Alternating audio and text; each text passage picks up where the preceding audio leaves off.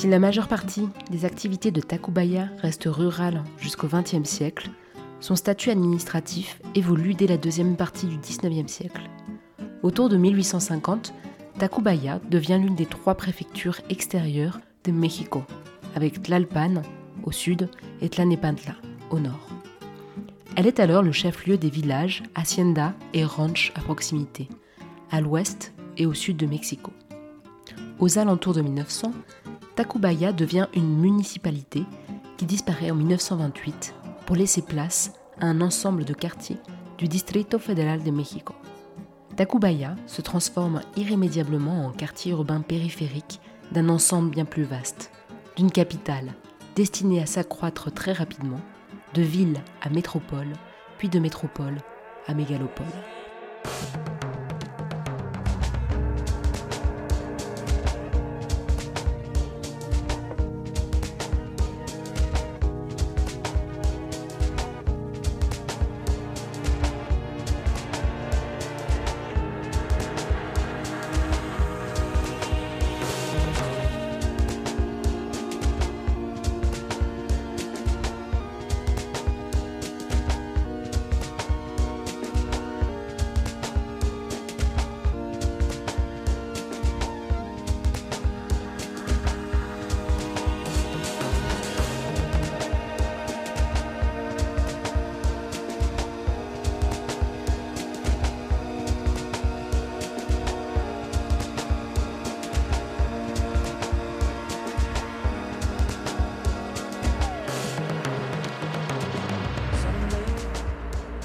La modernisation, l'industrialisation et la centralisation enclenchées sous le porfiriato sont les origines de modifications territoriales profondes, à l'échelle du pays et de ses États, et aussi à l'échelle de la capitale et de sa périphérie.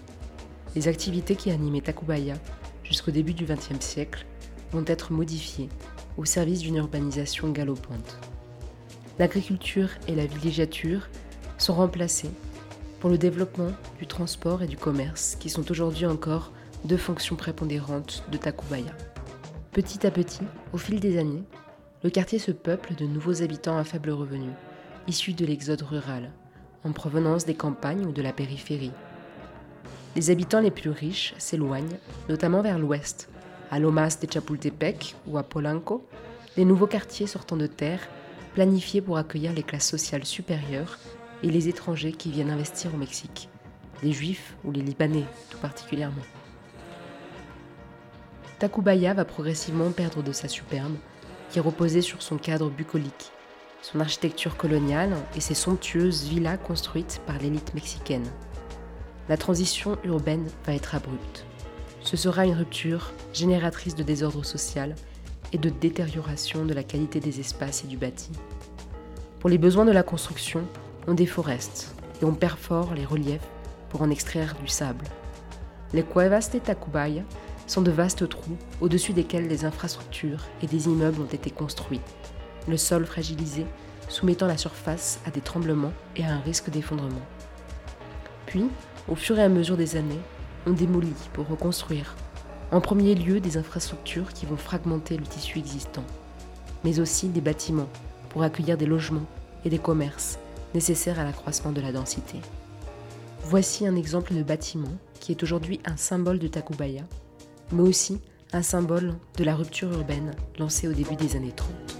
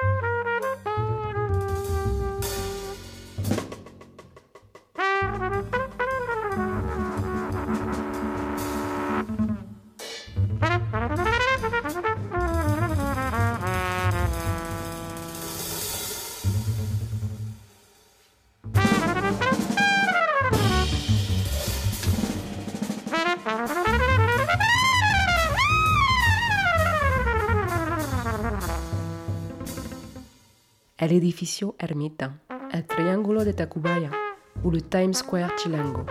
Ces surnoms sont ceux d'un bâtiment iconique, remarquable pour son allure à la fois massive et élancée de style art déco, pour sa forme triangulaire en plan et aérodynamique de face, remarquable aussi pour son histoire et pour sa modernité. Son architecte, Juan Segura Gutiérrez, était un proche de la famille Mir et Pesado, couple propriétaire du terrain sur lequel le bâtiment a été construit. Don Antonio de Mir y Celis a hérité d'une grande fortune avec laquelle il a pu investir dans des domaines variés. La fondation de la banque mexicaine, par exemple, Banco Nacional Mexicano, aujourd'hui Banamex, ou plutôt City Banamex, car petite information non anecdotique au passage, la banque a été vendue dans les années 2000 à Citigroup, groupe financier new-yorkais. Senior Mir y Celis a aussi contribué au financement de grands projets urbains de la ville de Mexico, comme la création d'une compagnie dans l'assainissement, Canalización y Desagüe de la Ciudad y del Valle de México, dont une partie des équipements est toujours en exploitation en lien avec le drainage profond. Il a aussi eu une participation financière à des concessions de tramway. C'est d'ailleurs pour ça qu'il aurait pu obtenir un arrêt à l'entrée de sa propriété marqué par une arche, sorte d'arc de triomphe d'influence romaine, marquant par la même occasion l'entrée de Tacubaya. El Triángulo de Tacubaya, terrain de forme triangulaire, comportait alors une vaste demeure de style néoclassique, une chapelle et de grandes surfaces de jardin agrémentées de bassins d'eau. Après la mort du couple Mir y Pesado, la fondation Mir y Pesado, qui existe encore, a pris le relais de la gestion de la fortune selon les vœux de Isabel Pesado, écrivaine et épouse de Don Antonio de Mir y Celis.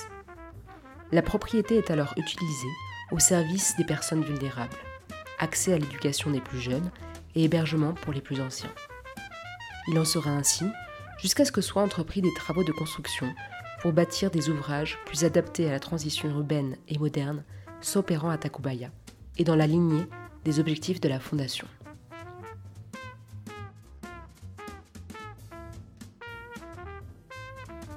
C'est là qu'intervient l'architecte Juan Segura Gutiérrez, qui est chargé, autour de 1930, de construire deux bâtiments sur le terrain de la fondation. Le premier est El Conjunto Isabel, en hommage à Isabel Pesado, et le second est El Edificio Ermita, en rappel à un ermitage qui aurait existé pas loin. Les deux ont pour vocation d'accueillir des appartements modestes avec des locaux commerciaux en rez-de-chaussée. Estaba conformado por el zapatero, el de la tienda, el que vendía periódicos, mucha gente de, comercio, ¿no? El mercado. Y en su, en su partida arquitectónica, en su programa arquitectónico, Juan Segura utiliza las partes de abajo como el espacio normal de recorrido de la gente para tenerlo como un, un espacio comercial. El conjunto Isabel data de 1928, es un conjunto de estilo Art Deco. Todo el edificio es un edificio que está en una esquina, en el límite con, con, José Martí, es un edificio blanco muy alto de tres niveles, que conforma diferentes usos arquitectónicos, innovadores para la época, porque en la parte de abajo tiene espacio comercial, en la parte de arriba hacia la, hacia la fachada, hacia la calle, hacia las, dos, hacia las dos calles, tiene departamentos y en la parte de adentro tiene casas. El ingreso es muy amplio, es una boca de entrada muy amplia, donde llegas a un patio muy grande que podría hoy día ser un departamento fácilmente, o es incluso uno de los departamentos de ese conjunto, en cuanto a espacio se refiere, y después vuelve a cerrar el espacio. No hay ventanas en particular que miren hacia ese patio. Tú puedes estar adentro de tu casa adentro de tu departamento y no te das cuenta que hay gente haciendo algo en el patio. Dans sa conception, El Edificio Ermita est visionnaire, à plusieurs points de vue.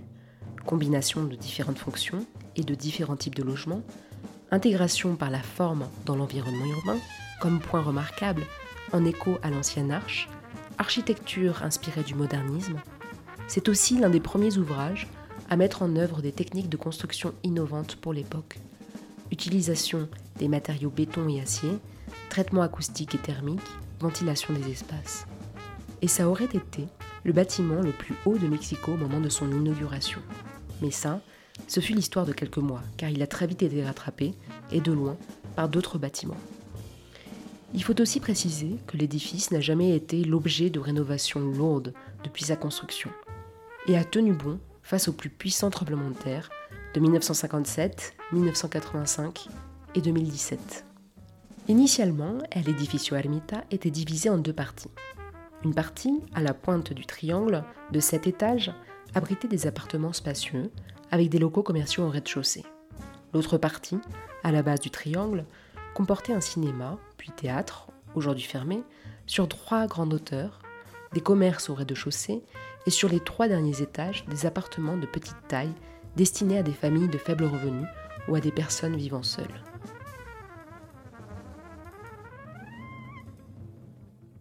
Ese edificio también es icónico porque cuando fue la dictadura de Franco en España, muchos refugiados eh, empiezan a salir, a salir de España y cuando llegan a México, muchos refugiados viven en el edificio Ermita.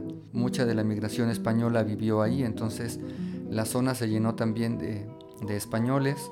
Toda esa cultura, toda esa, esa aportación que todo inmigrante lleva de un lugar a otro, de su país a otro, termina permeándose en la zona. Por eso es que la zona se vuelve tan rica en muchas cosas, ¿no? Este, en comercio sobre todo, porque al final muchos de los españoles que vinieron aquí a radicar comienzan a buscar eh, oportunidades y unas de ellas, por ejemplo, fueron las panaderías que se hicieron también muy famosas en los años 30, precisamente gracias a la aportación de España a México, aunque ya existían las panaderías, ya existían muchas panaderías que se fueron poniendo desde la conquista hasta la fecha, tuvieron un auge en esa época. ¿no? Muchos españoles aportaron muchos negocios a la zona.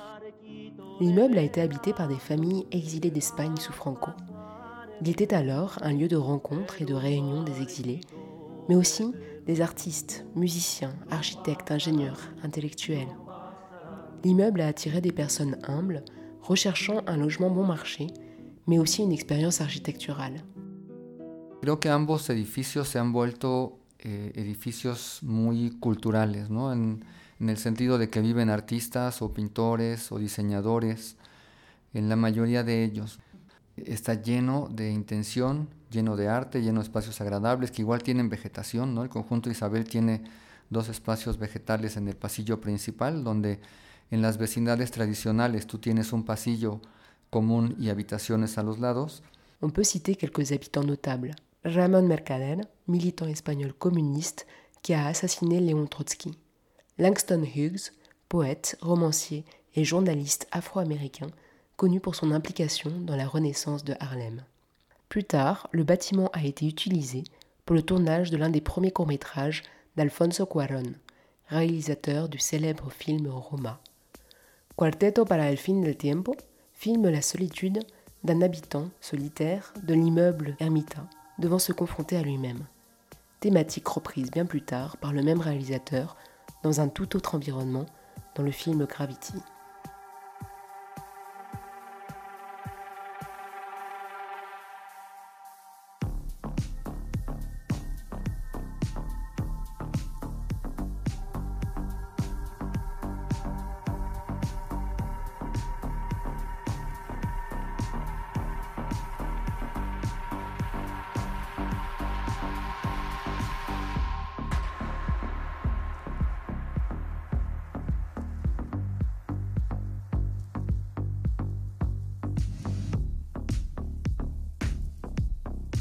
Le bâtiment marque l'espace, par sa forme, qui s'apparente à un paquebot. Bon, aujourd'hui il ressemble plutôt à un vieux rafio, en raison de ses façades ternies par le temps ou mal rafraîchies, mais allégées par des ailettes venant coiffer le bâtiment et certaines de ses ouvertures.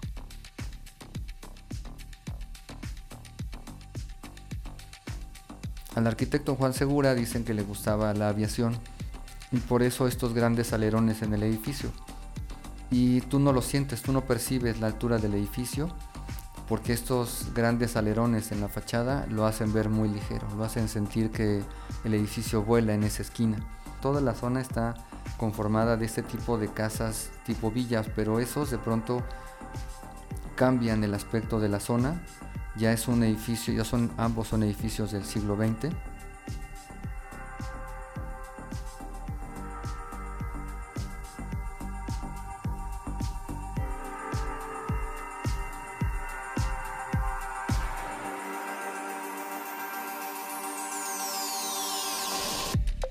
L'intérieur est plus clair, plus chic, art déco oblige, plus poétique aussi. Il est décoré avec de nombreux détails, à base de motifs géométriques, d'influence amérindienne peut-être, de lignes, droites et circulaires. Le triangle permet d'offrir quatre façades à la rue, toutes différentes par leur orientation bien sûr, mais surtout pour ce que chacune dit du bâtiment. À la pointe du triangle, la façade est rectangulaire, très verticale, et conçue pour proposer 140 mètres carrés d'espace publicitaire. Elle est couronnée par de petites ailes sur la toiture pour mieux mettre en valeur l'enseigne du moment, d'où le surnom de Times Square Chilango. L'espace a beaucoup été monopolisé par Coca-Cola, champion du marketing et des boissons en tout genre au Mexique, y compris l'eau potable en bouteille. La bouteille de coca géante a su donner un cachet indéniable à la place routière formée par le croisement de cinq routes généreuses devant le bâtiment. Aujourd'hui, la bouteille de soda n'est plus là, Peut-être une histoire de réglementation pour diminuer la consommation extrême de soda, Eureka. Mais dommage pour le croisement qui a perdu en caractère. À la base du triangle s'élève une façade avec une variété de formes d'ouverture, distinguant les fonctions superposées. Entrée théâtrale de l'ancien cinéma et commerce au rez-de-chaussée, cinéma-théâtre sur les premiers étages et logement au-dessus.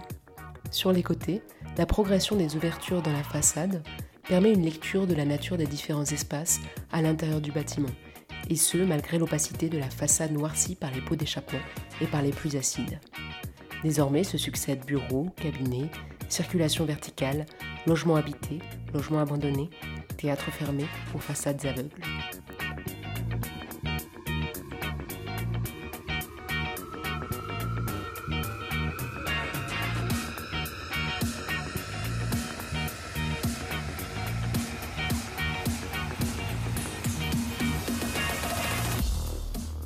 Aujourd'hui, des infrastructures immenses entourent de toutes parts le bâtiment, avec les nuisances sonores qui vont avec.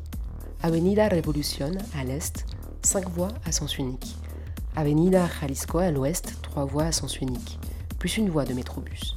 Avenida Progreso au sud, passage reliant les deux avenues précédentes, dans lequel tiennent 7 voies, toujours à sens unique. Et au nord, un croisement cauchemardesque où s'écoule ce flux de circulation.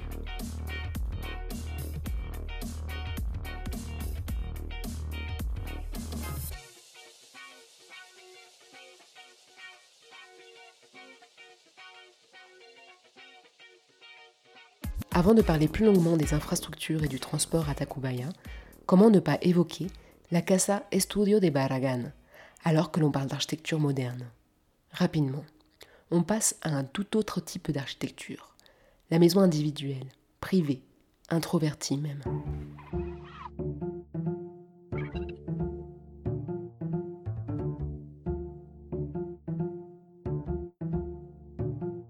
Era una persona muy reservada una persona que incluso todas sus fotografías, todo lo que se publica sobre Barragán, tenía que ser autorizado. No, no cualquiera podía publicar algo de Barragán, ni una fotografía, ni una reseña. Todo tenía que pasar por su escrutinio. Y eso lo demuestra en su arquitectura personal. La mayoría de las, de las casas que él hizo son casas que son muy privadas, son muy cerradas. Tú pasas por afuera y ni siquiera notas la casa. No son casas que visualmente llamen la atención desde el exterior. Uno de los grandes méritos que a mí me gusta mucho de Barragán es que su casa estudio tiene una fachada gris, sencilla, donde tiene eh, pues una entrada peatonal también muy pequeña, como todo lo que se decía de él, ¿no? las, las puertas pequeñas y entrando a dobles alturas. Pero así es la casa de Barragán.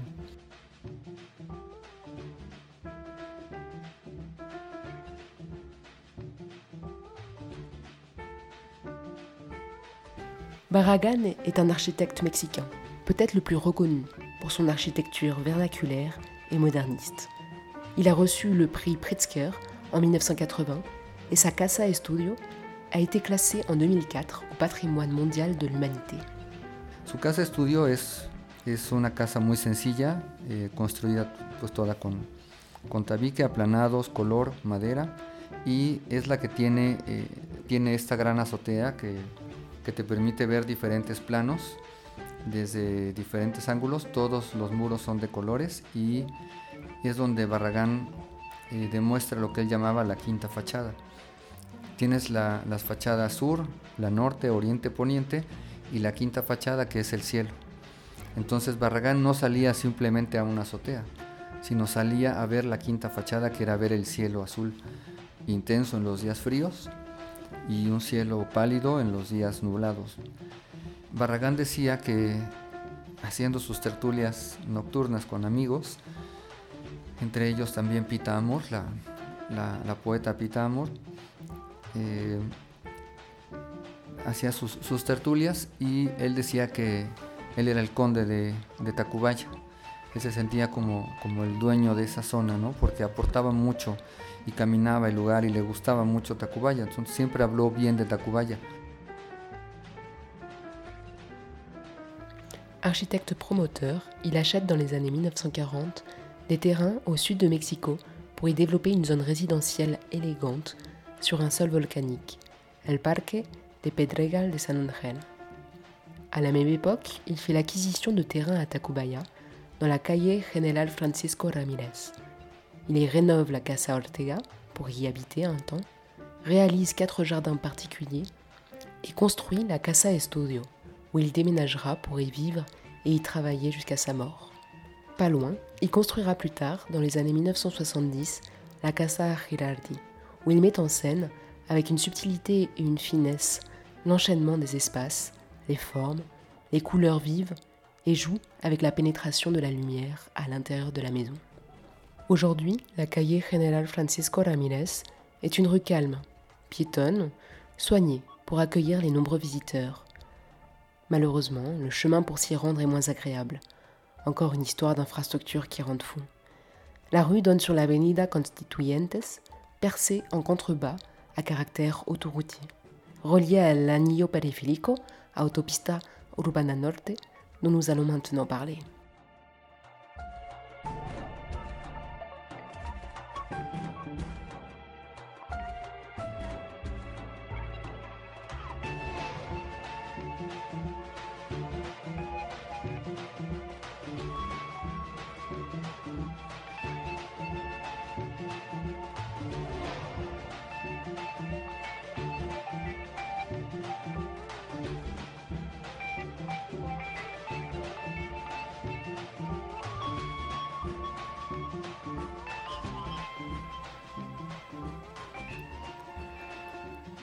Dans le but de relier la capitale aux autres États, mais aussi la capitale à sa périphérie, Porfirio Diaz a introduit le chemin de fer au Mexique, substituant ainsi le transport individuel au transport de masse. La locomotive à vapeur est inaugurée en 1856 à Tacubaya. Le tramway y est également introduit. Les distances, ou plutôt les temps de parcours pour rejoindre le centre de Mexico, diminuent déjà. Malheureusement, sans même attendre l'arrivée du métro, la voiture aura raison du chemin de fer. Au plus intense du développement de Mexico, pour faire face au trafic grandissant, de grands projets d'infrastructures aux dimensions très généreuses sont lancés. Tacubaya en sera très impacté et va se retrouver au cœur d'un important nœud routier. En 1950 est construit le viaducto Miguel Alemán, parcourant la ville d'ouest en est et prenant à l'ouest la place de l'ancien lit du Rio de la Piedad, fleuve aujourd'hui intubé, comme la majorité des cours d'eau qui parcouraient autrefois le territoire de Mexico. Le centre de l'infrastructure contient des équipements permettant la circulation et la gestion des eaux de l'ancien fleuve, notamment en saison humide et en cas d'inondation. Aujourd'hui, si l'on n'est pas trop sensible à la contamination de l'air ni à la pollution sonore, on peut se balader le long d'un parcours piéton linéaire et végétal, autant que cela peut l'être, récemment aménagé au centre du viaducto, pour rappeler la présence de l'eau à cet endroit et plus généralement pour sensibiliser sur son importance dans l'histoire de la ville de Mexico.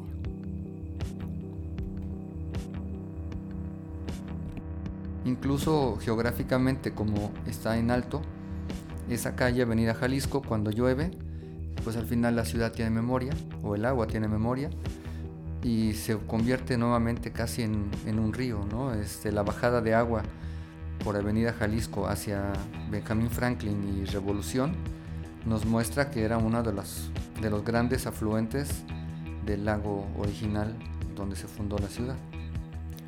En 1960 est lancé l'Anillo Periférico, le périph' de Mexico. L'échangeur avec le tronçon ouest du viaducto Miguel Alemán est placé à 1 km de la Parroquia de la Candelaria, l'ancien centre religieux de Tacubaya. À partir de 1970, démarre la construction du métro de Mexico, qui arrive en 1980 à Tacubaya. Dans les années 2000 est lancé El Segundo Piso del Periférico, l'étage supérieur du périph' Chilango. C'est une idée qui a germé à la fin des années 80 dans l'esprit de deux personnes, un entrepreneur et un ingénieur. Cette idée est devenue réalité sous le mandat de AMLO, Andrés Manuel López Obrador, à la tête de Mexico DF dans les années 2000 et aujourd'hui à la tête du Mexique.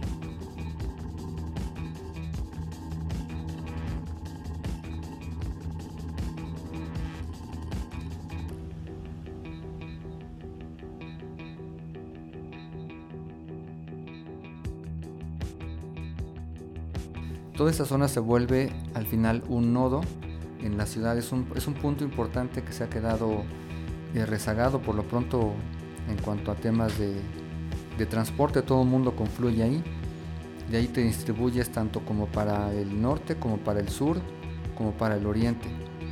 Entonces eh, es una zona que debería en algún momento intervenirse de una forma un poco más ordenada, ¿no? reorganizar la zona, reordenarla, que no se quede solamente en, el, en buenas intenciones. Ainsi, de 1950 à 2000, Tacubaya se retrouve progressivement au cœur d'un nœud routier de plus en plus visible, de plus en plus audible et de plus en plus nuisible, l'intégrant d'autant plus activement dans la métropole en devenir. Ce croisement va s'avérer conflictuel, comme au droit du Mercado de Cartagena, marché en plein air où se côtoient étal et bus, où se croisent voyageurs et petits vendeurs informels, en créant des flux hasardeux.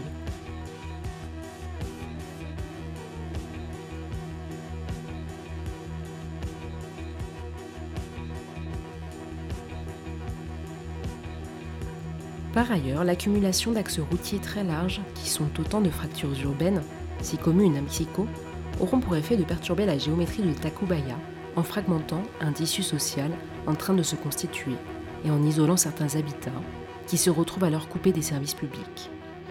Dans un contexte de développement économique effréné et incontrôlé, c'est une situation propice à l'émergence de problèmes sociaux exacerbés par endroits, entraînant la marginalisation de certains quartiers et l'émergence de gangs, comme à Tacubaya. De manière assez répandue au Mexique, aujourd'hui encore avec le pouvoir des narcos sur certains villages ou villes, l'autorité, absente, est prise en charge par des bandes organisées, selon leurs propres règles.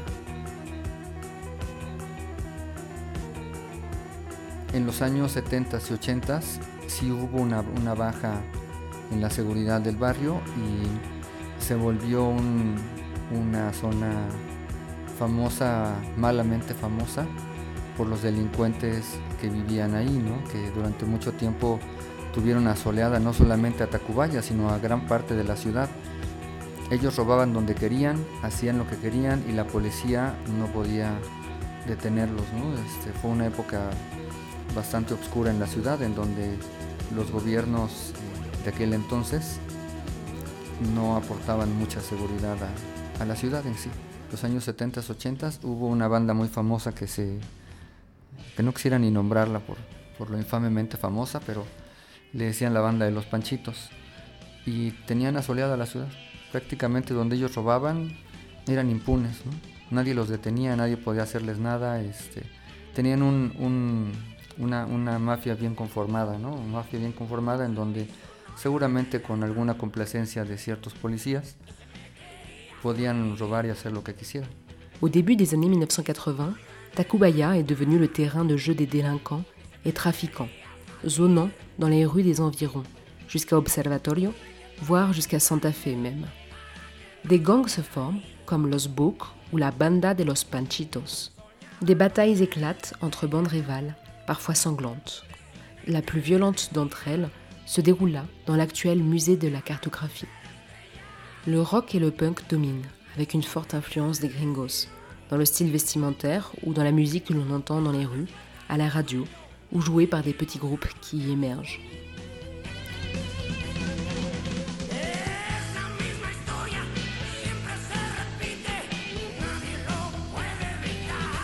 Au début des années 1980, Mexico est l'une des villes les plus peuplées du monde, peut-être aussi la plus contaminée. La classe politique dirigeante et la police de Mexico DF sont extrêmement corrompues. Il n'y a pas de véritable politique publique et encore moins de participation citoyenne. Les liens entre gangs et autorités ne sont pas rares. Aujourd'hui, la Banda de los Panchitos se réunit encore. Certains ont fait carrière dans la politique, Certains disent que les véritables coupables de cette période d'insécurité n'étaient pas les bandes, mais les politiciens. À la même époque, les axes routiers sont élargis, sans considération ni pour l'environnement, ni pour le bâti existant, encore moins pour le piéton, qui est relégué au dernier plan.